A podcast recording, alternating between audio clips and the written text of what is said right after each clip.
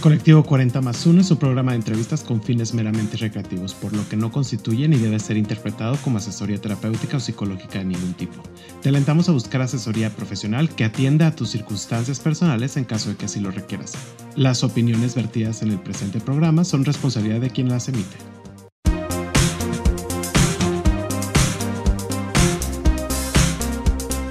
Hola amigos, ¿cómo están? Estamos en un nuevo episodio y estamos con un invitado muy especial. Ha trabajado en diferentes empresas, pero en todas tiene un común denominador y es el contenido digital. Actualmente trabaja en Edelman como Head of Content y le damos la bienvenida a José. José, ¿cómo estás? Hola, bien. ¿Y tú? Bien, todo bien, perfecto. Platícanos un poquito de una pregunta muy difícil. Justo me decías, es que es complicada esta pregunta pero iniciemos con ella. ¿Quién es José? ¿Cómo te definirías? ¿Qué es lo que te gusta? Dan, ponnos un poquito en contexto. Sí, sí, es una pregunta difícil porque sobre todo pienso que uno no es la misma persona todo el tiempo, entonces te podría contestar quién es José ahorita, pero no quiere decir que sea el José como de, de todas las épocas y etapas de mi vida. Pero pues en este momento creo que pues como dices, trabajo haciendo contenido. La verdad es que me gusta mucho contar historias, me gusta mucho hacer las historias, como producirlas, estar empujando para hacer cosas que me gusten mucho. La verdad es que sí estoy muy enfocado en lo digital. Me gustan los contenidos para internet. Sí creo que mi, mi acercamiento al contenido es muy digital. O sea, no soy un director de contenido como para la tele o para eh, como no sé, como otras cosas, como otros medios. Estoy muy enfocado en digital y la verdad es que lo disfruto mucho porque, porque me gusta, soy muy curioso. Eso creo que es un, un, un trait que ha como permanecido ante toda mi vida, que soy muy curioso. Entonces, me gusta estar viendo y viendo cosas en YouTube y viendo cosas en todos lados y viendo Twitter y que está de moda y TikTok y no sé qué y bla, bla. O sea, me gusta ver lo que hacen las cosas y creo que soy una persona que se deja seducir muy fácilmente por, por el contenido y por la vida y por lo que esté padre, entonces como que veo algo y lo quiero hacer inmediatamente, digo, como, ¿cómo le vamos a hacer para hacer esto? Además de eso, pues, no sé, la verdad es que estoy en una etapa de mi vida como bastante em, experimental, como que estos últimos meses salí como de unas ciertas situaciones complicadas en mi vida y justo ahora que no es que sean solucionados, sino que pasé otra etapa diferente, junto con los 33 además, eh, y entonces estoy como experimentando como muchas cosas sobre mí mismo, sobre quién soy, sobre qué quiero ser. Siento que si me hubieras preguntado esto hace unos años, hace un año, hace un año, más de un año, te hubiera contestado que soy una persona muy ambiciosa eh, y no es que lo haya dejado de ser, simplemente dejó de ser como mi main trait. Siento que ahora me pregunto por qué quiero ser ambicioso y para qué, qué lo quiero lograr. Entonces, pues en este momento esa es la respuesta que te podría dar sobre mi foto actual. Oye, ¿y cuál es tu red social ahorita favorita? La verdad es que ahorita volví a Twitter, entonces estoy tuiteando un buen, estoy como todo el día en Twitter, estoy todo, todo el día viendo qué suben en Twitter, además como que, digo, no, no sé si para las generaciones más abajo, para los Gen Zs, me parece que TikTok es como la aplicación, pero la red social, pero no sé si para nuestra generación, como que ahorita, por lo menos, o para un sector de esa sociedad, hubo como un resurgimiento de Twitter y siento que estoy como un buen en Twitter, porque como que ya no, antes, era, antes te hubiera dicho que era Tumblr, antes de que la comprara Yahoo y como que se arruinara Tumblr para siempre, pero como que ahora Twitter es una mezcla como de Instagram, pero también es eh, como lo que era Twitter antes y también es un poco Tumblr y pues como que hay imágenes y hay videos y como que tienes de todos los medios y cosas y, está, está muy padre.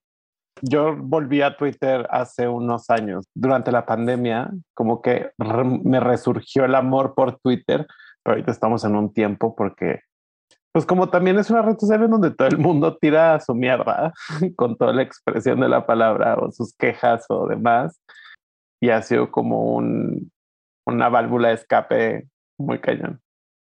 Sí, y, como que me gusta que puedes, en esto que te contaba de experimentar, como que puedes medio experimentar tu personalidad en Twitter. Obviamente, mi Twitter persona de estos últimos dos meses no es la misma. No sé, como que voy cambiando y, y me divierto y de repente me atosigo y luego me peleo con gente. O sea, como que lo que sí puedo decirte es que en Twitter no tengo una personalidad laboral. Como que no sería la red social que me gustaría que me representara en el mundo. Solo es un lugar donde me gusta divertirme, entonces... Donde experimentas, como nos, nos contabas. Cuéntanos sobre el momento en el que saliste del closet. ¿Cómo fue? Pues, no sé si la pregunta vaya dirigida como a la primera vez que salí del closet, porque creo que hablar de que de tus preferencias sexuales eh, es un proceso porque vas como haciéndolo muchas veces, vas saliendo del closet. Eh, yo la verdad es que siento que, que siempre supe que era gay o que me gustaban los hombres, pues no sé, como que desde niño supe. Y obviamente no sabía de niño que era una identidad y que era como todas estas cosas. Y, y pues como que siento que más que ir aprendiendo, la sociedad te va enseñando que lo que sientes tiene como reglas y tiene como lugares y tiene como nombres y así. Entonces, pues como que dices, ah, bueno, entonces todo esto que siento es esto, ¿no? No por decisión propia, sino porque así, pues siento que que nos definen y pues lo aceptamos porque todos necesitamos como una identidad. Le empecé a decir a mis amigos cuando iba en sexto de primaria. Eh, no fue un proceso tan padre porque le conté como a una chava en mi escuela, como de, ay, creo que soy gay, me gusta este chavo y así. Y pues era el 2003, entonces eh, no era como el momento más abierto de las secundarias mexicanas del sur de la Ciudad de México. Entonces, como que esta chava le dijo pues, a todos los chavos populares de la escuela y bla, bla. Y como que yo había mencionado que uno de los, pues como de los guapos de la escuela me gustaba, entonces, pues como que ese chavo era ahí un rey y pues como que no le gustó y entonces como que se pusieron de acuerdo, entonces llegué a la escuela y todos me empezaron como a molestar y a gritar en el patio y fue como una experiencia sumamente horrible. Y después pues como que tuve un novio, en segundo secundaria primero, no sé, eh, y, le, y le conté a mi mamá le dije a mamá, mamá, quería si, si fuera gay. Y mi mamá como de nada, te quería como siempre, típica respuesta. Y le dije, ah, bueno, porque sí soy. ¿Y qué te dijo? Obviamente fue un drama por allá, fue un estrés total y fue como, digo, ahora como que lo entiendo porque pues ya soy como un adulto y entiendo las reacciones de las personas y de mi mamá y su contexto y la bla, pero en ese momento pues me pareció como muy exagerado y como que muy traicionero en el sentido de, pues, ¿por qué me dices que si fuera gay todo estaría bien y cuando te lo digo, pues no? Y se volvió como muy de, no, como que, ¿por qué esto es así? ¿Por qué eh, bla, bla, bla? Y te va a dar VIH y la vida y no sé, como, que muy desagradable. Entonces me mandó al psicólogo, le dije al psicólogo como de, ay, mira, yo todo bien, o sea, vengo porque mi mamá me trajo, porque no sé por qué, pero eh, yo no tengo problemas como siendo gay, ¿no? Y ya, como después de como seis meses al psicólogo, le dije, ay, no, mamá, estoy estaba confundido, no sé qué. O sea, como que le dije eso para que me dejara un poco como de, de liar.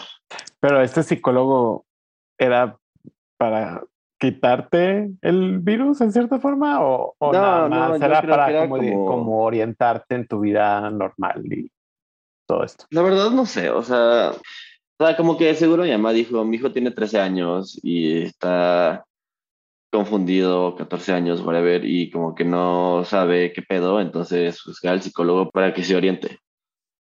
Pero dentro de estos procesos hay momentos, o sea, no todo es malo. Nos contaste algo súper positivo, que pues tuviste tu primer amor en, en ese momento y que también en cierta forma fue lo que te impulsó a reconocerte. Pero adicional a, a esto, ¿qué rescatas de estos momentos? Algo positivo que marcó durante este proceso? Pues es que, digo, ahorita como que dijiste primer amor, pero en realidad no fue como muy primer amor. O sea, tuve un novio porque una amiga me presentó como al otro gay de su salón y fue como de, con más cansé, y los dos teníamos 13 y empezamos a salir y a hacer novios. Creo que nos dimos un beso, o sea, literal, nunca hicimos nada más. Pero la neta es que ese chavo estaba muy confundido también y como que no fue un buen novio, o sea, al contrario, fue como bastante terrible. Entonces no fue, no fue una época, no fue una época positiva. Yo glamorizando esa situación y no, hay una gran disculpa, pero... No, no, no. pero pues no sé, o sea, lo positivo, pues es una cosa positiva a largo plazo. En ese momento no sé si algo positivo estuviera pasando, la verdad es que fue una época muy difícil eh, eh, en mi vida, porque digo, eh, como que uno de los temas complejos de los que como que hablaba al principio, justo es en ese mismo, en ese mismo, en esa misma época, le dije a mi tío que era gay, porque mi tío es gay, y pues como que mi tío aprovechó esa oportunidad para abusar de mí. Entonces, pues como que se juntó como el abuso sexual que me había pasado, con salir del cruce con mi mamá, con que la escuela me bulleaba, con tener un novio como súper tóxico y entonces fue como una etapa muy fea, como de los 13 a los 15, entonces lo positivo que saco, lo saco a largo plazo, me acerqué mucho a la literatura, leí un libro que se llama Las Horas, que fue como yo creo que el primer libro que leí como serio en mi vida, eh, después de ir a ver la película. Y de ahí empecé a leer como la biografía de Virginia Woolf y leí como los libros de ella, que no sé qué leí porque a esa edad no sé cómo los entendí. Empecé a leer filosofía, me compré un libro como muy básico que se llama El Mundo Sofía, que es como para adolescentes, que es como para entender filosofía un poco. Y la verdad es que de ahí empecé como un journey como de, pues como de leer, ¿no? Y creo que de ese momento al día de hoy como que nunca he parado de leer. Y la verdad es que estoy muy consciente de que toda esa lectura que he hecho en mi vida desde ese punto hasta ahorita, pues me ha traído muchos beneficios, pues porque justo me dedico al contenido y porque, pues por eso me gustan las historias, por eso sé contar, bueno, no, no que yo sepa contar historias, pero sé dirigir las historias, sé cuando las historias están bien contadas o no, y ha sido porque pues pasé mucho tiempo de mi vida leyendo y porque esa época me acerqué a eso y eso fue lo que me ayudó. Y, y eso fue pues sí, como que un poco lo que marcó hacia dónde iba a estar dirigido mi carrera. La verdad es que tomé muchas clases de literatura, de literatura, digo, de escritura creativa a esa edad y las continué durante toda mi carrera, o sea, como que he tomado muchos cursos de escribir y de escribir guiones y, y nada, o sea, como que me gusta mucho escribir y leer y suena como un gusto muy básico, pero en realidad creo que mi carrera está basada en que me gusta leer y escribir y mi gusto por el contenido viene de ahí. ¿Cuántos libros des más o menos en promedio? Pues es que como que antes, antes hace como unos años, como que estaba obsesionado, bueno, no obsesionado, pero sí como que era muy de tengo que leer más de 20 libros al año, whatever, no sé qué, tengo que leer más que mis primos, tengo que, ah, porque digo, también esto sucede bajo el contexto de que mi familia es de esas familias que, que la cultura como que es un valor social como muy importante, entonces como que de alguna forma nos inculcaron mucho ese hábito y pues por eso también me acerqué a eso, porque me gustaba y también porque quería como formar parte del círculo familiar de, ay, todos leemos en la familia. Entonces, como que a veces incluso no me ha gustado tanto leer y me da hueva, pero digo, no, no, no tengo que hacerlo. Bueno, estoy hablando, no sé, a mis 20, lo que sea. Pero bueno, antes leía cierto número de libros al año eh, y ahora más bien como que entré en una etapa en la que digo, mira, pues voy a leer lo que lea y si me tardo mucho en leer un libro, porque estoy leyendo Orgullo y Prejuicio, que es un libro bastante pesado, porque Jane Austen es bastante pesada eh, y difícil. Pues dije, mira, si me tardo tres meses leyéndola, porque voy a leer y al mismo tiempo voy a averiguar y voy a investigar, y si leo cinco libros al año, porque leí cinco libros muy difíciles, pues eso voy a hacer y ya. Lo que sí leo mucho, que eso sí lo puedo leer rápido, que a lo mejor me echaré como unos 10 libros al año de eso, como de How to give a standing presentation del Harvard Business Review y así. O sea, como que, que, te puede, que te puede funcionar para tu carrera, ¿no? Exacto. Entonces digo, sí me gustan, no es como que escojo libros feos, pero son más libros que leo rápido y que leo de otra forma, porque también los leo de una forma, o sea, no me clavo en todo el libro, o sea, como que a lo mejor de repente un capítulo está repetitivo, y lo que pasa es que cuando lees tantos libros de ese tipo, eh, te das cuenta que muchas veces se repiten los mismos ejemplos porque es el mismo experimento y el experimento de los perros que cerraron y que no sé qué, o sea, como que se vuelve, pues ya como que puedes decir como... Eh, Está perdiendo un poco en cierta forma. Sí, porque creo que hay algo, algo que aprendí, es que no importa tanto acordarte de todo lo que lees, sino acordarte dónde está eso que leíste. Ante todo este camino de descubrimiento, son, nos decía, soy una persona que está en constante descubrimiento y experimentando como tal. Que el experimentar es consecuencia al querer descubrir y querer conocer eh, lo mejor para ti, ¿no? Y lo que te hace a ti feliz. ¿Cuáles crees que han sido ahora los estigmas que tiene la comunidad dentro de esta, este descubrimiento, dentro de estas experiencias que ves actualmente? No sé si las generaciones más jóvenes lo vivan igual. La verdad es que tengo amigos jóvenes, pero siento que no he tenido, o sea, bueno, amigos Gen pues, pero no, siento que no he hablado como tanto de estos temas con ellos, pero siento que por lo menos con el sector con el que convivo de la sociedad, pues creo que sí crecimos con un estigma como sobre el VIH, que la verdad es que está padre que, que se vaya rompiendo, o sea, tengo muchos amigos con VIH que nos han enseñado a los que teníamos miedo a que, pues, literalmente tu vida es normal, eh, ¿sabes? Y que el mayor problema del VIH no es la enfermedad, sino es la política y que si hay medicinas o no hay medicinas porque AMLO hizo no sé qué o bueno, whatever, presidente, lo que sea, hizo lo que sea, como que te das cuenta que, que se puede vivir de una forma muy igual a la que yo vivo, con VIH y sin VIH, y que es pues sí como una condición como del cuerpo, pero que no modifica tu vida al mil por ciento como uno lo cree. Obviamente modifica tu vida porque tiene como implicaciones biológicas que hay que atender, pero creo que mis amigos y las personas que he conocido con VIH me han enseñado que, que no hay que tenerle miedo a esto, ¿no? O sea, y, creo que es uno de los estigmas, por lo menos para los hombres gays, porque tampoco voy a hablar yo por todas las personas LGBTs, porque no tengo sus experiencias. También creo que otro de los estigmas con los que crecimos es como con qué tan femenino o no femenino eres, o sea, como cómo descubres tu actuar social o sea, como tu performance social. Y, y, me da gusto saber que ahora como que también los hombres de mi edad están experimentando. Creo que no estoy experimentando solamente yo, están experimentando muchos y todos están como viendo, bueno, no todos, pero como que varias personas que he visto están como experimentando cosas y, y como siendo más femeninos y como que, como desde el hecho de que todos mis amigos hombres tengan las uñas pintadas, pues siempre crecimos teniéndole miedo al estereotipo del gay Televisa. Que sí, claro. y, y de repente es como de, no es tan malo ser así tampoco, no es tan malo ser súper femenino, no pasa nada, está bien. Hay muchas formas de explorar como esa feminidad en nosotros eh, y creo que es misógino de parte como de nuestra estructura patriarcal que nos metieron como este miedo como a ser o parecer mujeres, ¿no? O sea, porque es como el, pues como con lo que siempre te molestaban y como que creces teniendo miedo a esa feminidad y estoy moviendo mucho la mano, estoy hablando muy gay, y, creo que me da gusto saber que estamos en una etapa de exploración.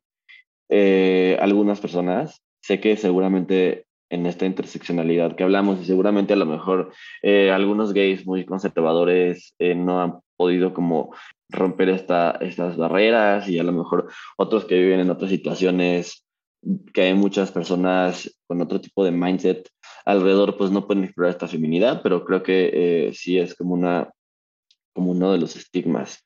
Pues yo creo que esos dos serían como importantes para mí, o sea, el VIH y, de nuevo, o sea, quiero dejar nada más eso ahí como claro, es, estoy hablando como del, de tu visión, de tu... De visión y de las personas de mi eh, cercanía con las que he convivido a lo largo de mi vida y de mi grupo de edad también, porque no sé si me gustaría, la verdad, sentarme con, con Gen gays eh, y, ver cuáles son sus estigmas, sus miedos con que crecieron, o sea, qué son las cosas que, que, tuvieron que pasar o no pasar. Totalmente.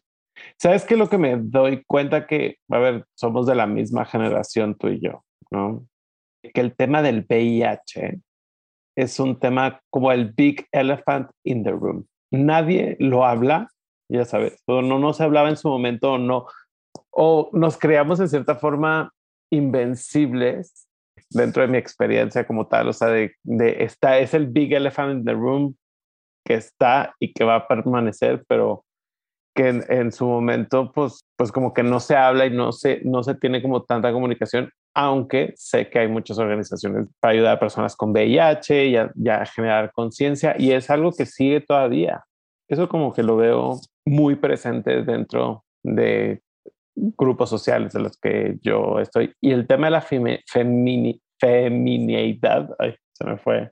Yo creo que es algo que es más dicho encontrarnos a quitarnos la misma etiqueta, justo lo hablaba con Nick T. Chávez en un programa, me decía, es que vivimos en una construcción social como tal en donde definimos al hombre y la mujer con base a los genitales cuando hay otros temas más que difieren en, en, el tema de, de, mujer, de si eres hombre o mujer. Entonces, creo que ahorita es como una apertura y un descubrimiento de que no necesariamente tiene que ser con lo que hemos crecido. ¿no?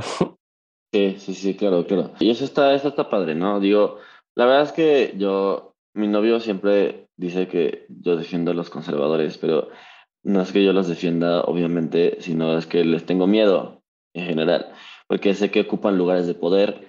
Como que sé que la batalla no está ganada y, y tengo esta imagen de una serie que se llama The Handmaid's Tale, no sé si la has visto. Sí, sí, sí. Eh, y como que es una imagen que se me hizo muy reveladora en lo que significa la, la, constante como lucha por los derechos, ¿no? O sea, porque, a ver, partiendo de la cosa más nihilista que puedo decir, espero que nadie me cancele por decir esto, eh, pero como que yo asumo que vivimos en un mundo donde las cosas que construimos no existen.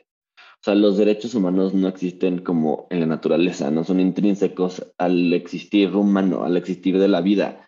Son cosas que tenemos que crear todos para defendernos, ¿no? Y, las ideas conservadoras tampoco existen intrínsecamente, son cosas que las personas han inventado. O sea, lo, único que existe intrínsecamente es que los seres humanos como especie existen en un mundo que crearon a partir de sus ideas. Entonces, en esta serie, justo cuando está pasando este takeover como de, los conservadores tomando sobre el mundo moderno, están dos dos mujeres que están casadas y tienen un hijo y están tratando de salir a Canadá y entonces a la que están saliendo, creo que es en la segunda temporada, no me acuerdo, tercera, cuando están saliendo a Canadá, eh, eh, ella le dice como, no, pues vengo con mi esposa que es canadiense. Y entonces dice, aquí está mi certificado de matrimonio. Y le dice, esto, papel, dejó de valer desde ayer. Entonces, claro. ya no existe tu matrimonio.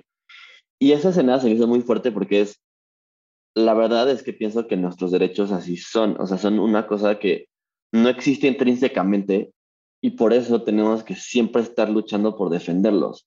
Porque si los conservadores ocupan un lugar de poder y son demasiado conservadores, pueden simplemente decidir que eso ya no existe. O sea, pueden anular el matrimonio gay porque no hay nada intrínseco en la naturaleza que haga que eso sea real. Entonces, es real como una idea que el hombre ha construido.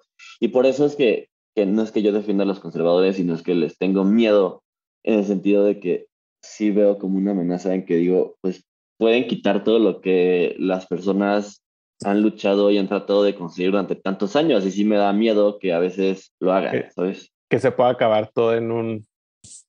Exacto, y por eso, por eso pienso como que no debemos de darlo por sentado nunca y no dejar de luchar porque en el momento en que alguien ocupe una posición de poder que quiera que eso deje de existir, puede dejar de existir, como en ese capítulo de esa serie donde el certificado de matrimonio es esto en sociedad, a partir de hoy, no es, tú no estás casada con nadie. ¿Crees que también tienes esa visión? O sea, esto que, no, que nos compartes, ¿lo tienes porque tienes experiencia también en el ambiente político? Pues creo que sí, pero más que por la experiencia en el ambiente político, es por la observación del ambiente político y de trabajar en las instituciones. O sea, como que trabajar en las instituciones te hace darte cuenta que las instituciones son creadas por los hombres. O sea, no son cosas que existen por sí mismas. Entonces, te das cuenta de la debilidad de eso mismo. O sea, las instituciones no son, no son reales, o sea, no, no es un edificio, no es, no, es, no es como una mesa en la que te sientas a hacer ahí tus cosas de whatever, ¿sabes? O sea, las instituciones son la idea de la institución que la gente que trabaja en ellas hace. Y es tan débil como esa idea misma. Entonces, es más mi observación de lo que viví que mi experiencia, ¿sabes? Como el decir como, ah, pues, pues aquí lo único que está haciendo al uh, es la gente que trabaja aquí y la idea que tienen sobre lo que debería hacer y lo que ellos están empujando para que sea. Pero no es una cosa que exista sola. Ahora hablando como de este tema, me, me das apertura para preguntarte, ¿emprendiste en algún momento y creaste sin dudas.mx? ¿Qué, ¿Qué, era o cómo inició? Mira, la historia la voy a contar porque soy una persona muy transparente de mis motivos y mis situaciones. Como que viene de dos cosas. Empezamos con la menos densa, que es por qué se me ocurrió hacer una plataforma. La verdad es que se me ocurrió porque cuando trabajaba en el, en el gobierno Distrito Federal, como que en un momento de mi vida dije, güey, quiero ser diputado. O sea, quiero ser diputado porque quiero legislar y quiero como tener una carrera política y quiero como, pues no sé, llevar mis ideas como, como a, a un lugar donde podamos como hacer algo con ello, ¿no? Más allá de como solo pues hablar, o sea, como que quiero estar en el lugar donde las leyes se pueden hacer o las reglas, ¿no? lo que sea.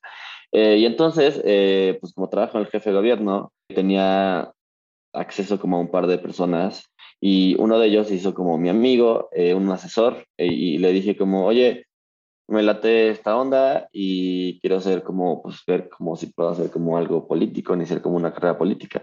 Y ese chavo me dijo como de, sí, te veo potencial, bla, bla, ya sabes, como, como que creo que podrías. Y me dijo, pero, me dijo, siempre hay una forma en la que se empieza me dijo, realmente la gente en su política empieza a hacer de que el conversatorio, que el no sé qué, que el círculo y bla, bla, o sea, como que siempre empiezas como politizándote a partir de ciertas actividades, ¿no? Y me dijo, tú tienes que definir cuál es la actividad que te va a hacer y tienes que definir los temas que te van a definir, ¿no? Porque para tener una carrera política tienes que tener ciertos temas, al menos para empezar. Y yo dije, bueno, pues, ¿qué temas son los míos? Pues obviamente, eh, pues el ser una persona gay, eh, es mi tema y dentro de lo gay pues está el VIH y siendo diseñador eh, dije, ¿qué puedo hacer siendo diseñador pensando en el VIH? Dije, pues, pues una plataforma, porque aquí es donde eh, entra la parte densa, digamos que este abuso sexual que te contaba, la persona que, que, que abusó, bueno, mi tío cuando abusó de mí, él tenía VIH y pues creo que un par de las veces que sucedió pasó sin protección. Y la verdad es que yo, pues, como justo a esa edad, como a los 13, sin entender nada, porque tampoco tendría por qué haberlo entendido, porque era un niño y no tenía como... Sí, no tienes...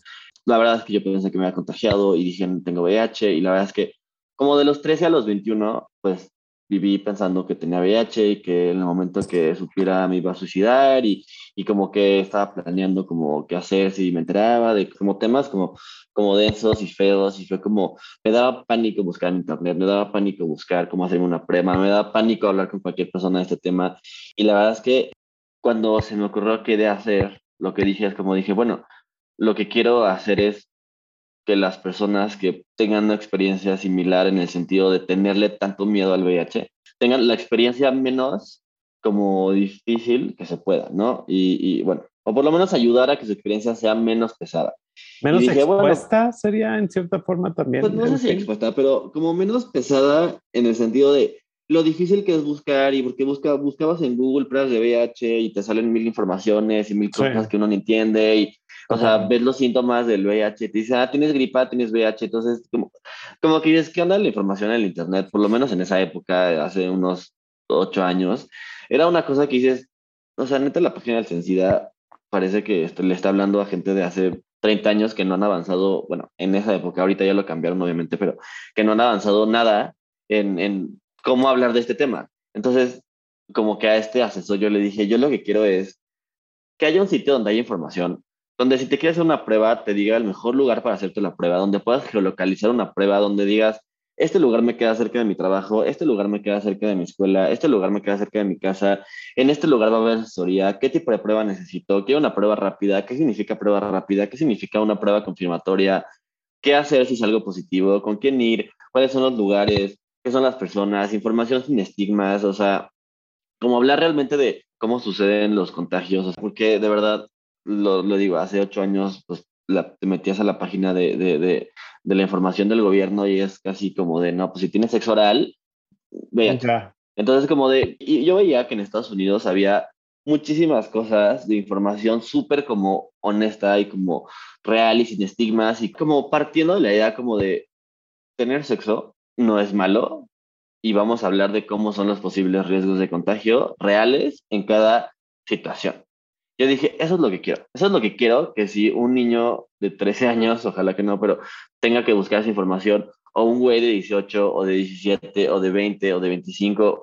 O una persona a lo mejor, y hay gente que sale del closet a los 30 también. O sea, no se, no, no se descarta como que, que, sea de pues, una cualquier persona. Como, es que como estaba joven. Tenga la información. Lo, lo, pensaba para como el, el rango de mi edad, pero, pero sí, claro. O sea, y que digan, o sea, y que la verdad, porque hay, hay, cosas como que la gente a lo mejor le hicieron, ayer tuvo sexo oral el día anterior y dice, la verdad es que no tengo información si eso me puede contagiar o no, porque es una duda real y genuina que mucha gente seguramente ha tenido. Y poder llegar a un lugar donde sin estigma, sin estigmatizar a las personas que viven con VIH, sin estigmatizar el acto de tener sexo oral, puedas como entender los riesgos o no riesgos que implica esa actividad. Entonces es lo que yo quería, como simplemente hablar de eso como una cosa de la vida de hombres que tienen sexo con otros hombres y que sucede y ya. Y pues ahí nació sin dudas. La verdad es que tuve mucha ayuda en el camino. Ricardo Baruch, que, es una persona a la que admiro muchísimo y que, y que creyó en ese proyecto y que lo tratamos de hacer con el que trabajé muchas cosas pues, como de activismo, de VH. Digo que no es que yo las hiciera, él, las hacía, yo le ayudaba con lo que yo pudiera ayudarle y con las aptitudes que yo tuviera, ¿no? O sea, como que le ayudaba en cosas, me gustó mucho trabajar con él, me ayudó a levantar este proyecto, después se unió mi primo, que, ahora trabaja en el gobierno también, sigue trabajando ahí, un amigo que se llama Jorge Díaz, que trabaja conmigo en Edelman ahora y que trabaja conmigo en presidencia, o sea, como que nos unimos, un amigo que se llama Pedro, otro que se llama Diego, o sea, como que... se juntó buena eh, banda para sacar esto y la verdad es que no todas, uno de los que se juntó no era, no, no, era, no era gay, se juntaron, eh, pues sí, varias personas, a trabajar. Yo puse como algún dinero que tenía ahí ahorrado, como que para avanzar en ciertos temas de este proyecto. O sea, como que sí fue mi idea, pero la verdad es que lo hicimos entre varios. O sea, el nombre se lo puso un amigo, él me ayudó a hacer un logo, o sea, eh, que le dije que le pagaba cuando salía el proyecto y pues Diego nunca te pagué porque nunca llegamos a nada. Perdón, eh, Diego. Pero, Diego, y la plataforma sí la lanzamos, hubo un lanzamiento, hicimos un evento, eh, la Estrategia Digital Nacional, el Instituto de Salud Pública, eh, como que varias personas ahí como que dieron dinero para, para que pasara. Y obviamente también hubo un backlash ahí porque varias otras organizaciones que trabajan con VH dijeron como, ay, esto lo hizo el gobierno de Peña, entonces tiene que ser malo y tiene que ser corrupciones y ya sabes. Entonces ahí tuvimos como problemas. Pero nada, pues el proyecto vivió y murió pronto porque no tuvimos la capacidad monetaria de mantenerlo a flote. Pero pues la verdad es que yo siempre en el fondo de mi cabeza digo como quiero volver a hacer esto, o sea, quiero hacerlo. Y pues, pues ahí está. Así fue como fundamos Sin Dudas. Y así fue como, como, pues fue un trabajo en equipo de gente que admiro mucho y que me gustó mucho trabajar con, con ellos. Y ahorita sigues apoyando en temas de información sobre el VIH? O sea, ¿estás activamente haciéndolo o ya te has apartado un poquito? Me he apartado un poco eh, porque no, pues he tenido mucho trabajo, o sea, cuando trabajé en Televisa, eh, la verdad es que mi tiempo se consumía mucho por mi trabajo y en Edelman pues llevo, llevo cuatro meses y tampoco le he agarrado el ritmo para saber si tengo tiempo extra o no tiempo extra. Pero bueno, eh, la verdad es que lo que sí hice durante mucho tiempo es ayudar a gente a lograr conseguir recursos que necesitaran si tuvieran una situación de riesgo o, se hubieran contagiado o cualquier cosa que hubiera sucedido. Simplemente como que mis amigos sabían que yo era una persona que sabía del tema y me contactaban como de, no, pues este chavo tuvo ayer, o yo tuve un contacto ayer de contacto de riesgo, ¿qué puedo hacer? ¿Con quién voy? Y pues ya lo llevaba para que tomaran PEP, o los acercaba, los llevaba a la clínica Condesa, acompañé a varios personas yo acompañándolas como de, pues mira, no soy psicólogo, pero te puedo acompañar a literalmente solo acompañarte a estar, a, estar contigo, a hacerlo, a acompañarte a conseguir pastillas para el PEP, eh, hacerte la prueba, llevarte con personas que saben hablar de eso, si te contagiaste, pues saber a dónde puedes ir, a qué organización ir, o sea, como que no era un activismo como a gran escala, pero en mi mundo, como dice una amiga, en mi chiquimundo, eh, pues pues ayudaba a las personas que los necesitaran, porque me contactaban y pues los conociera o no, pues los ayudaba a lo que necesitaran. Ya verás que hace mucho no me, no me, nadie me ha buscado para eso, porque yo creo que en la pandemia como que se difuminó un poco eso, pero pues si me volvieran a contactar, los volvería a ayudar y los volvería a ir con las personas adecuadas y correctas, entonces. ¿Quién sabe después de este episodio? Pues sí, sí la verdad es que si alguien tiene alguna algún problema, creo que yo sé con quién guiarlos y con quién acompañarlos, dirigirlos más bien. Y, pues ahí está mi Twitter si me quieren escribir y, y si necesitan algo, la neta es que estoy muy abierto a ayudar a quien lo necesite. Y luego porque yo pasé por eso y, la verdad es que yo no tuve quien me ayudara y tenía mucho miedo de que alguien siquiera hablar de esto, entonces pues siempre pienso que la ayuda de cualquier persona es increíble, o sea, como que en estos temas. Ahorita mencionaste Televisa. ¿Cómo fue esa experiencia? La verdad es que fue, fue muy padre, o sea, no, no, no voy a decir que no. Tenía un jefe que se llama Luis Otto, que, que era el VP de digital, y la neta es que es una persona súper, súper mega inteligente. Aprendí muchísimas cosas de él. O sea, la verdad es que fue una experiencia sin igual, de los lugares donde más he aprendido a hacer cosas, aprendí a ser jefe. Al final de mi etapa en Televisa, el último año era jefe como de 150 personas y la verdad es que es una cosa muy difícil. Sí, muy eh, complicada. El 80% de mi tiempo era management y el 20% estrategia. Pero aprendí muchísimas cosas, me gustaba, ahí es donde aprendí que la producción me gustaba, porque yo entré a Televisa y dije, como yo estoy aquí porque quiero aprender a hacer redes sociales, quiero aprender, ya, o sea, como aprender a hacerlo muy bien, porque yo de grande, bueno, de grande, de adulto a adulto, mi sueño era ser el vocero del presidente y dije, eso voy a hacer y, y si no voy a ser senador o, no sé, como que tenía ideas políticas porque venía de ahí. Y justo Televisa me transformó en, no, siempre me ha gustado el contenido, este es el momento de hacerlo y me di cuenta cómo hacerlo y cómo se hace y producirlo.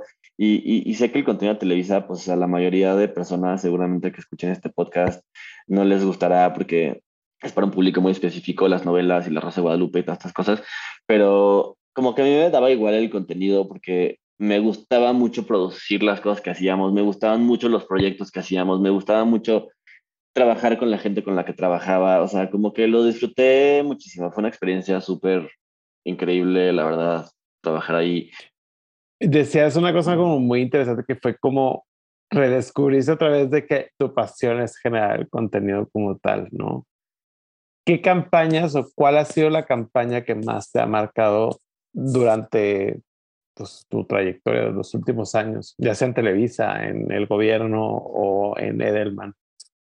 Ay, no sé, pues es que he hecho muchas cosas que están padres. En, el, en la presidencia de la República eh, trabajamos en esto que fue, bueno, que el presidente juntara como las, como varios activistas y organizaciones para hablar del matrimonio igualitario, que después fue un, flop y todo salió mal.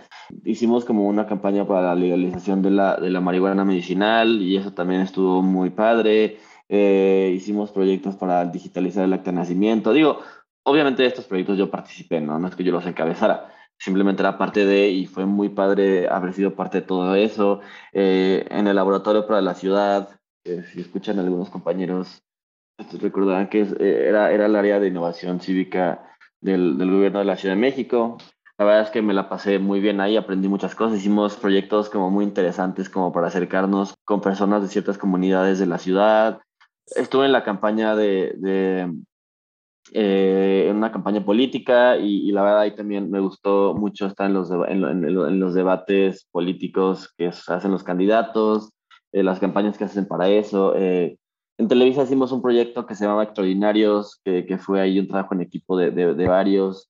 Siempre estuvo en el top 10 de las páginas más leídas eh, en México y aprovechamos y sacamos un sitio que se llama Extraordinarios.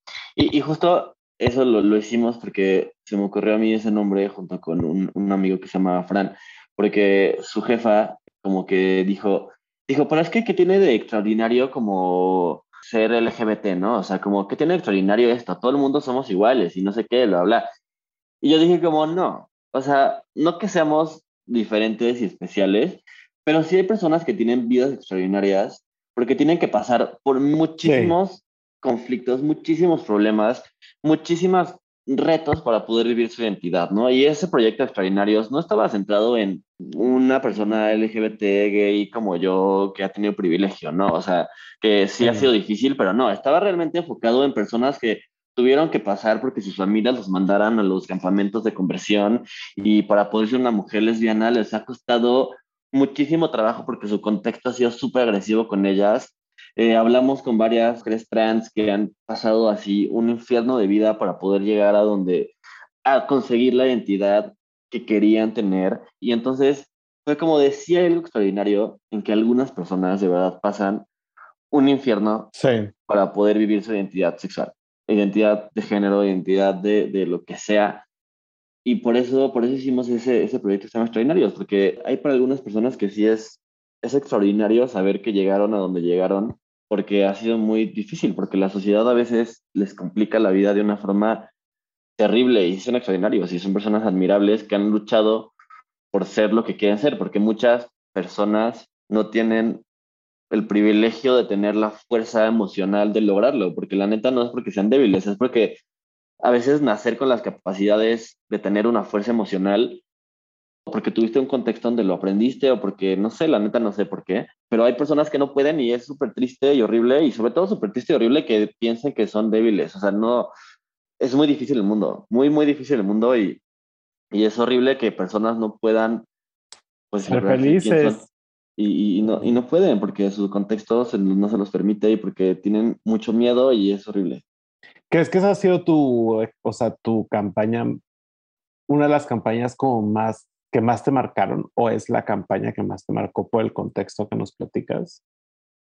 Pues no sé, porque a ver, las historias quedan muy bien. No sé si el, el, el, el, ya a la hora que se publicó quedó como en su mayor como cosa más padre, digamos, como que la página tenía detalles y no estaba bien programada y ya sabes, como que pues siempre los proyectos son como difíciles de llevar a cabo. Hicimos una segunda parte que también se llamó Extraordinarios. Ese sí lo encabezó como, como la jefa editorial de Televisa y lo hizo súper bien. Tenía historias también súper bonitas. Hicimos un video que, que produjo mi equipo que era como hablando de lo complicado que es ser intersexual. También se me hizo un tema muy padre porque es una cosa que, como que siento que la intersexualidad es un tema que no se habla mucho y que ella pudo expresar muy bien a través de las plataformas de Televisa y que fue muy bonito porque explicó un tema bien complicado y lo hizo desde su perspectiva y estuvo, estuvo bien padre. Hicimos un video que creo que salió muy bonito, muy emotivo y estuvo, estuvo, estuvo padre. Lo, lo, lo, hice con un equipo, o sea, no, no me quisiera llevar como el crédito de eso. Fue un equipo, obviamente, yo, yo y un amigo fuimos los que como que pusimos la semilla de esa idea, pero fue un trabajo en equipo de muchas personas que se rifaron para hacer eso y que le echaron muchísimas ganas solo por el hecho de, de usar Televisa como una plataforma muy grande para hablar de este tema. La gente le emocionó mucho esa idea y fue como de, hay que hacerlo. Y mi jefe en ese momento eh, creyó en la idea y dijo, sí, vamos, hay que hacerlo. Y después mi jefe nuevo ya no creyó en esa idea y no lo, no lo volvieron a hacer. Pero te voy a decir algo, el fruto no nace solo, se tiene que poner la semilla.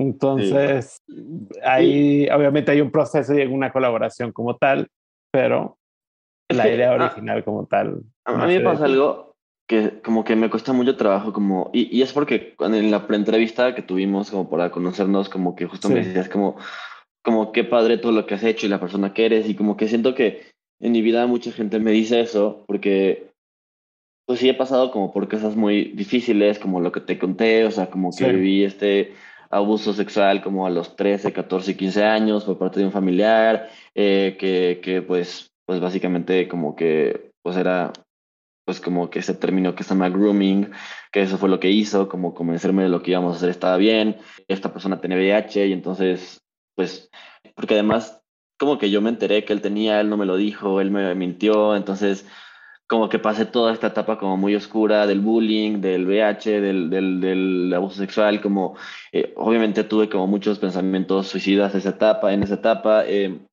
me peleaba mucho con mi papá, después mi papá, pues, perdió su trabajo y se volvió como, bueno, siempre fue alcohólico, pero en ese momento su alcoholismo lo llevó como a, pues, básicamente como perder su vida y, y tuve que como que pues pasar de ser una persona como con mucho privilegio económico a ser una persona con cero privilegio económico y, salir adelante para pues pagar la escuela, o sea, la verdad es que el privilegio que se mantuvo fue mis relaciones personales, porque pues mis amigos y mi familia fueron los que me ayudaron, o sea, me acuerdo como de literalmente un día ir así a vender mis cosas con mis amigos y una amiga así de te vendo mi iPad y de, mis amigos pidiéndoles 500, de 500 pesos en 500 pesos con mis amigos para que me ayuden a pagar la escuela. Y al mismo tiempo con un papá alcohólico haciendo la vida imposible, mi mamá deprimida, o sea, como que una, una cosa bien horrible, ¿no? Y luego mi papá y pues como que su alcoholismo iba empeorando, entonces la situación se volvía más terrible y y pues no sé, o sea, como que sí fue como bien difícil salir de eso y salir adelante y salir como de, del, del, pues sí, o sea, salir y volver a tener como una estabilidad económica, sí fue una cosa como bien compleja. y hace un año que empecé a salir como del closet del abuso sexual, digamos, ahora, y contarle a toda mi familia, le conté a todos mis primos, le conté a, a, todos mis tíos, le conté a mi abuela, eh, le conté a mis, mis primos, ayer justamente le acabo de contar a, a, mis primos segundos, que también son como muy cercanos a mí, y durante todas estas cosas, pues obviamente le pasó muy mal, porque, digo, como que lo supe hasta muy tarde, pero siempre he tenido un torno de, de ansiedad generalizada, que en el 2006, cuando mi papá justo se murió porque, pues como que su alcoholismo, ya al final lo llevó como a problemas de salud y, falleció.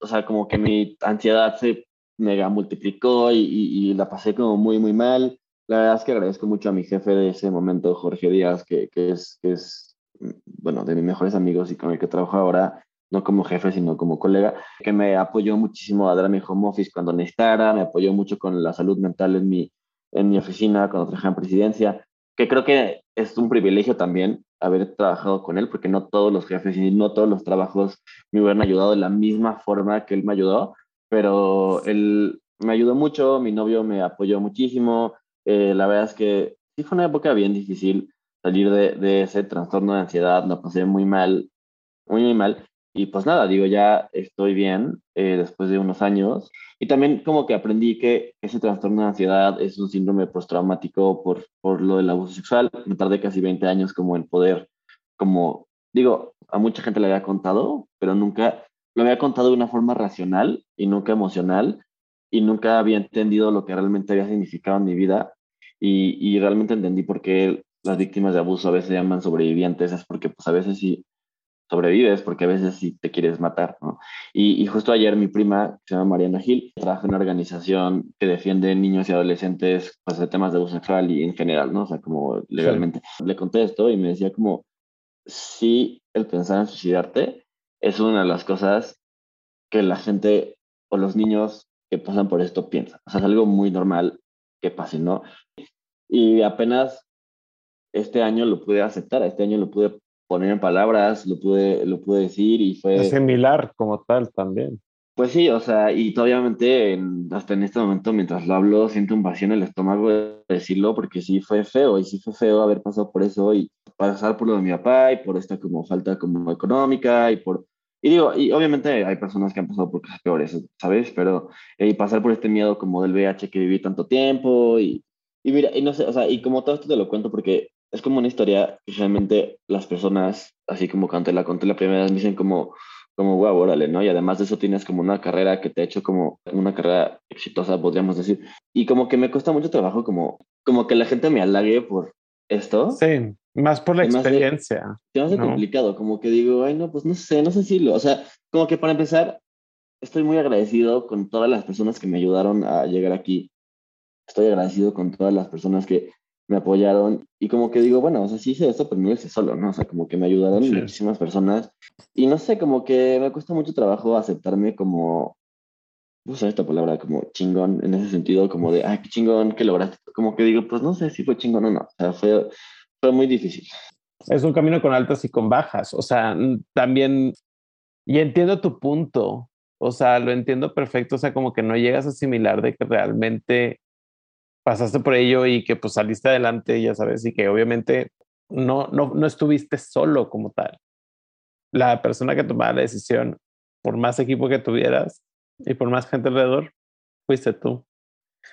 Creo, que es, eh, creo que es algo que, pues, es, entiendo la situación, estás trabajando en ello, pero te veo muy bien, ya sabes, o sea, te veo muy bien el hablarlo y el que nos estés compartiendo esto y la experiencia y si alguien tiene un, tiene un problema similar, o sea, en verdad, hay gente con la que se pueden acercar y que no están solos.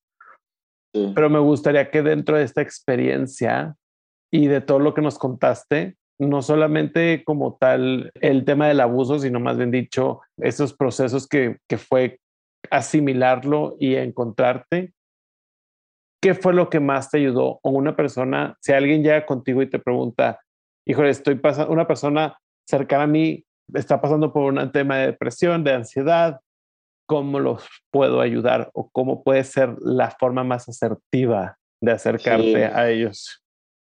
Les diría la verdad, les diría, es horrible esto que está pasando. O sea, como que todo va a estar bien, pero sí sí sería empático en decirles, entiendo lo horrible que es lo que estás pasando porque se siente horrible pasarlo, ¿no? Incluso ahorita hablando todo esto, o sea, yo mismo físicamente ahorita como que me acuerdo todos los sentimientos y ahorita digo como, ay, qué feo se siente, ¿no? Y pues les diría que es un proceso, que es un proceso difícil. Como que no me gusta la palabra fuerza, porque la fuerza siento que es una cosa que, que no todos tienen y no todos tienen por qué tener les diría que se agarren bien de la mano de alguien. O sea, si yo los puedo ayudar o los puedo ayudar a alguien que quieran, que se agarren bien de la mano, que confíen en que las cosas van a salir bien, que no suelten eso y que caminen hacia, adelante con, con, esa mano que los va a llevar, que vayan a todos los recursos que puedan, o sea, al psiquiatra, al psicólogo, a lo que las personas puedan encontrar.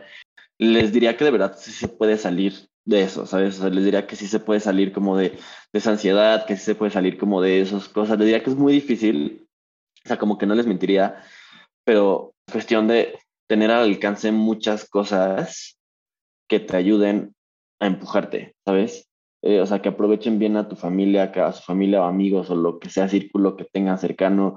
Si están solos, que busquen a alguien que los pueda apoyar. Como que realmente, la neta, si necesitas un safety net que te ayude a empujarte. O sea, como que es bien difícil y me da mucha estrés y horror pensar en las personas que se encuentran solas en una situación así. Sí. Porque sí se necesita mucho ayuda emocional de otras personas y creo que lo más importante es que confíen en los demás. Que confíen en los demás, porque cuando tienes ansiedad no confías en nadie. O sea, sientes que, sientes que la gente no sabe. O sea, sientes que tu psicólogo no sabe, no te entiende, que tu psiquiatra no te entiende tampoco, que tus amigos no te entienden, sin que nadie entiende el miedo que sientes, el miedo racional que puedes sentir a las cosas, porque pues en mi caso era una ansiedad, pero eh, cada quien tiene la ansiedad de diferentes temas. Sientes que nadie entiende el terror que sientes. La verdad de la depresión no puedo hablar mucho porque nunca he estado deprimido. Mi, mi problema siempre ha sido ansiedad. ansiedad. Pero por lo menos en la ansiedad como que les diría que mi error y lo que más me tardé yo es en no confiar en las personas. Y no confiar en las personas porque no confiaba en mí mismo, ¿sabes? Pero encuentren en quién confiar y digan, pues venga. Cuando te avientas del bungee dices, tengo que agarrarme de alguien, agarrarle la mano a esta persona o a este grupo de personas y decir, con ellos me voy a aventar a que me van a ayudar. Porque es bien difícil, es bien difícil. Y sabes que siento que le diría a alguien, chances sí hay una cosa en la que no te van a entender y las personas que no han vivido un trastorno de ansiedad o una ansiedad muy fuerte no te van a entender los demás, pero el hecho de que no te entienda alguien no significa que no esté ahí para ayudarte, ¿sabes? No significa que no esté ahí para abrazarte, para, o sea, puede que mi novio no tenga los mismos niveles de ansiedad que yo tuve y de, de verdad de paranoia y, y así ataques de pánico que yo tuve, y puede que no lo entienda emocional y física y biológicamente lo que yo estoy sintiendo, pero eso no quiere decir que no me haya acompañado, cuidado, abrazado y llevado hacia adelante. Entonces, solo les diría, no porque alguien no te entienda, no tienes que confiar en ellos. Confía, confía, confía en las personas. Eso fue mi error y es lo que yo les podría recomendar. Y ahorita hablaste como de equipo y de gente a tu alrededor y comunidad. ¿Con quién estás agradecido? La lista para mí de estar agradecido es gigante. O sea, estoy agradecido con mi familia, Estoy agradecido con mis tíos, la verdad es que me ayudaron mucho, mi tío me ayudó a pagar la escuela, mi abuela, mi abuela es de las personas que, que más estoy agradecido, me ayudó, me ayudó a pagar la renta, me ayudó a pagar mis útiles de la escuela, eh, mis amigos de centro con los que estudié, la verdad es que muchos me ayudaban, así que pues había días que no tenía dinero y tenía que comer de que un Dr. Pepper y un Snickers porque era como, bueno, pues mira, esto va a ser mucho azúcar y con esto voy a sobrevivir todo el día porque no hay más dinero para el día de hoy. Tengo una amiga que se llama Gaby Cantón que, que me ayudó, me dio mucho apoyo económico, me dio mucho apoyo eh, literal de comida, o sea, como de invitarme a comer a su casa. Ella lo que hizo sobre todo fue como hacer que mi vida fuera divertida, porque pues obviamente a mí no me alcanzaba el dinero para ir a comer o para ir a conciertos y así. Y ella pues es una persona privilegiada que la verdad es que decidió como, como ayudarme y me invitaba me invitaba, me invitaba a divertirme, ¿sabes? A desahogarte de... Pues es que como que en, parte como de las luchas que cada uno tiene, la neta es que divertirte también es muy importante, o sea, salir a un concierto, salir a una fiesta, salir a tomar algo, salir con tus amigos, salir a cenar, o sea, es parte de vivir y yo creo que a ella le agradezco mucho que me, me llevó, o sea, me llevó a vivir, o sea, ¿sabes? me llevó a decirme como, güey, la estás pasando horrible, pero yo te voy a dar como esta parte de que tu vida no sea tan horrible, ¿sabes? Eh, le agradezco a mis amigos, a Joana, a Rubén, que son mis mejores amigos, a mi novio, obviamente. La verdad que la lista está tan grande que seguro alguien, si sigo hablando, solo voy a decir nombres y la gente va a decir, a mí no me dijiste. Pero es que la verdad es que en eso sí siento que tengo un privilegio que no sé si todo el mundo tenga, pero me ayudó muchísimas personas a salir adelante. O sea, me ayudaron muchísimas personas a, a empujarme con recursos económicos, con recursos emocionales, con llevarme a una fiesta, o sea, como que, ¿sabes? Como con ayudarme a pagar las colegiaturas, o sea, maestros de la escuela me ayudaron, mi director de carrera me metía, me metían proyectos para poder tener becas, o sea, la neta he tenido una suerte de estar rodeado de mucha gente que me ha, no sé, como que esa pregunta es muy grande porque sería aquí una lista enorme, o sea, de verdad estoy súper, súper, súper agradecido con todo, con las personas, o sea. No, y la verdad qué chingón que tengas esa cantidad de personas que te ayudaron creo que todas esas personas ayudaron para, como tú decías, sobrepasar o llevar mejor esos momentos. ¿Verdad? Qué, qué chingón, en verdad. Ya por último, me gustaría que nos contaras, y ya con esta pregunta terminamos, después de repasar todos estos capítulos de tu vida, en un enunciado, ¿cómo te definirías? un constante cambio a partir de lo que he aprendido. Seguir creciendo como bola de nieve, en que si bien mi core sigue siendo lo mismo, hacia afuera me encanta estar aprendiendo cosas nuevas, me, encanta estar, a ver, y cosas nuevas no me refiero como a de que ahora estoy estudiando japonés, no, o sea, como cosas nuevas como emocionalmente hablando, o sea, me encanta crecer mi inteligencia emocional y mi pensamiento crítico para entender el mundo de forma distinta y me, y me gusta saber que lo que pensaba hace un año a lo mejor ya no lo pienso hoy porque aprendí cosas nuevas. Y creo que eh, la definición de mí al ser futuro o lo que me define o el enunciado que me define es un constante cambio con un mismo corazón o algo así. Como que uno es lo mismo en el fondo, pero no es lo mismo en el exterior todo el tiempo, pues que las cosas van cambiando y de repente, pues, si te pasan cosas difíciles, inevitablemente vas a cambiar por completo. O sea, no, no puede pasar de otra forma. Está bien. Eso dicen los budistas, entonces hay que creerles a ellos. Y que con estas palabras terminamos el episodio de esta semana. Muchísimas gracias, José. Y a ustedes, Denos like, síganos en nuestras redes sociales 40 más 1 en Instagram. Nos escuchamos la siguiente semana. Adiós.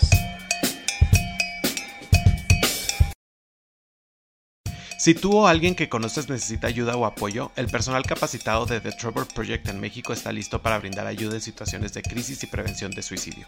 Los servicios están disponibles las 24 horas del día, los 7 días de la semana a través de su página web www.thetrevorprojectmexico slash ayuda o bien enviando un mensaje de texto con la palabra comenzar al 67676 o por WhatsApp al 559225 3337.